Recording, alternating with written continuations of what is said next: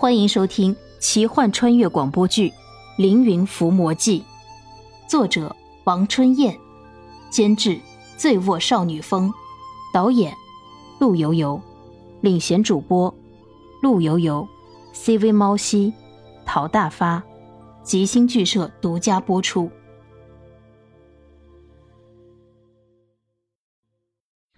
天色将晚，丛林里很是昏暗。两个人慢慢的走着，忽然听到前面传来婴儿的啼哭声，难道是弃婴？只是这荒山野岭的，怎么会有人把孩子丢在这里？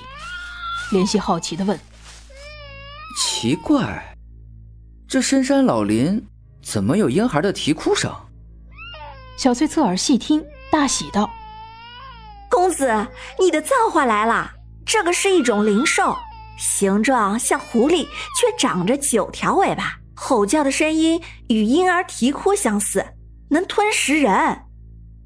林希一个冷震，能吞食人，还有我的造化。小翠缓慢的语气道：“是，如果不小心，是有可能被他吃了。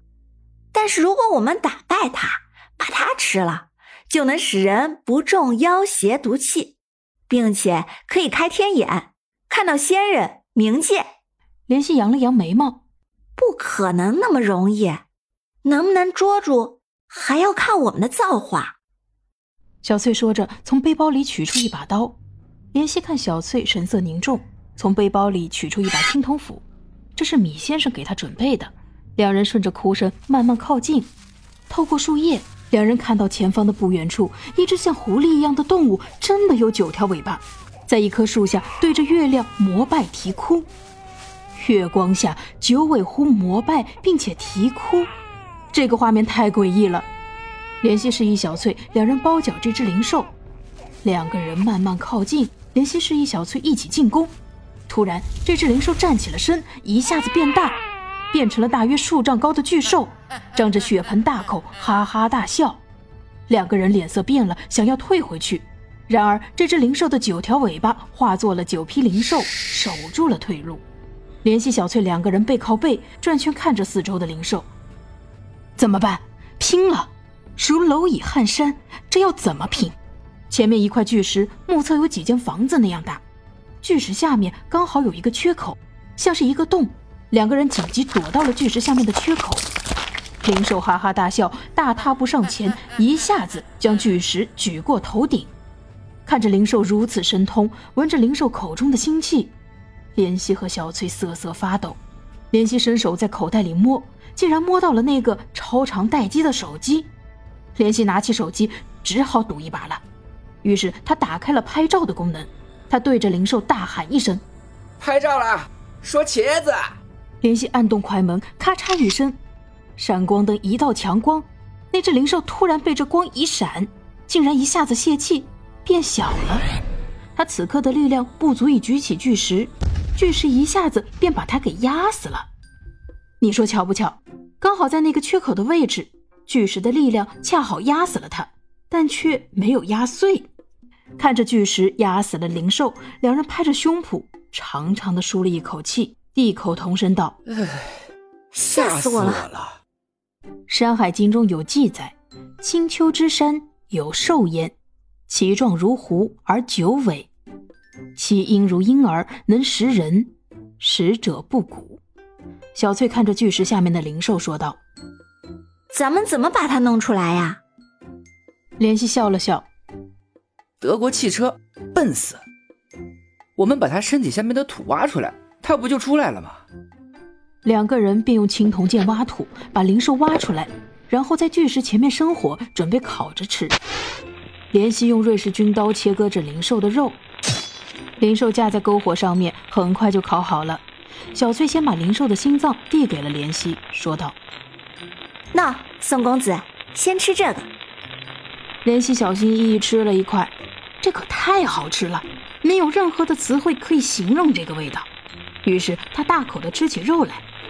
小翠也跟着吃肉，看着怜惜吃完了心脏，又把肾脏递给了怜惜。两个人大快朵颐，吃着烤肉。吃饱了又喝水，这时候小翠摸了摸肚子，突然脸色一红，欲言又止。怜惜还是比较体贴的，他也感觉到自己很饱，有点想上厕所。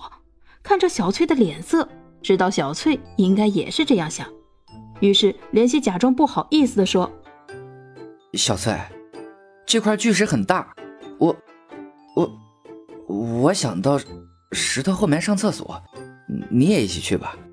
咱们两个人不能离太远，这里太危险了。”小翠小脸一红，不好开口，但又实在是憋得难受，只好点了点头。两个人一人拿着一根有火的木头，走到了石头后边去方便。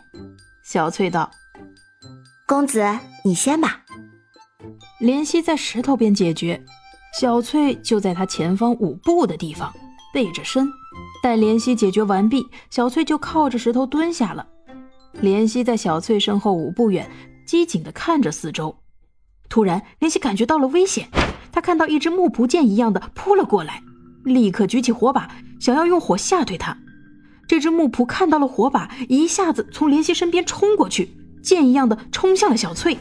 生死攸关，此刻怜惜也顾不上什么男女有别了，赶紧回身去追打木仆。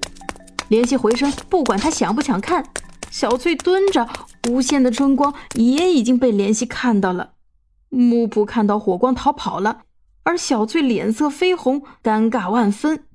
怜惜急忙转回身。小翠穿上了衣裙，夜已经深了。两人靠着巨石，尽管前面是一堆篝火，一般的野兽不敢靠近，但是两人还是都睡不着觉。怜惜看着巨石下面的洞，小翠，我们不如把这个洞底部的泥土挖大，然后铺上兽皮，在洞里睡觉。小翠仍然红着脸点了点头。怜惜把洞挖大了。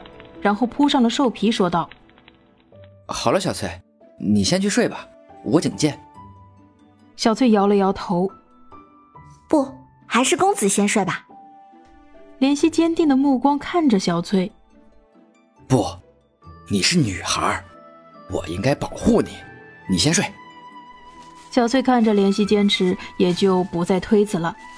她躺了进去，里面还有些空间，于是她说道。外边太冷，公子不如也进来吧。我们把前面用石头挡住，又有篝火，野兽不敢来。怜惜义正言辞：“不行不行，孤男寡女独处，你将来怎么做人？”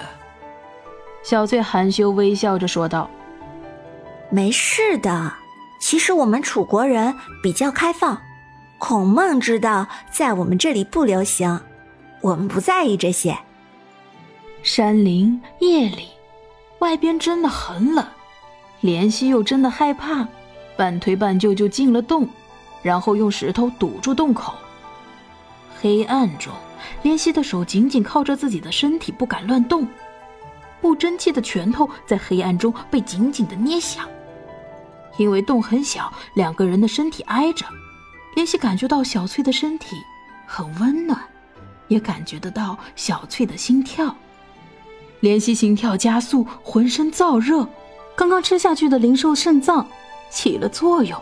怜惜心跳加快，呼吸急促，同时怜惜还感觉到小翠的心跳也一样加快了，呼吸急促。应该是灵兽的肉同样也对小翠起了作用。孤男寡女，干柴烈火，两个人身体本就挨着。于是两个人都不由自主地转过身，面对面，渴求像欲望，有燎原之咒。爱就是爱，就像今夜，爱将是顺其自然的撩拨，爱是温柔，将一遍遍在肌肤上游走。心会莫名的悸动，却又分明有口水，小心压抑的咽下去。似乎漫不经心的一个动作，都会变成引诱，让意乱情迷跟自己爱的人是沉浸其中的妙不可言。管不了那么多了，还是听从身体的本能吧。纵情而热烈的吻让神经混乱，黑暗中含情脉脉的看着彼此，揽着脖子一点点靠近，表情是嗲嗲的，贱兮兮的。然后投入是主题，让爱放纵。本集播讲完毕，感谢您的收听。如果喜欢，就请点个订阅吧。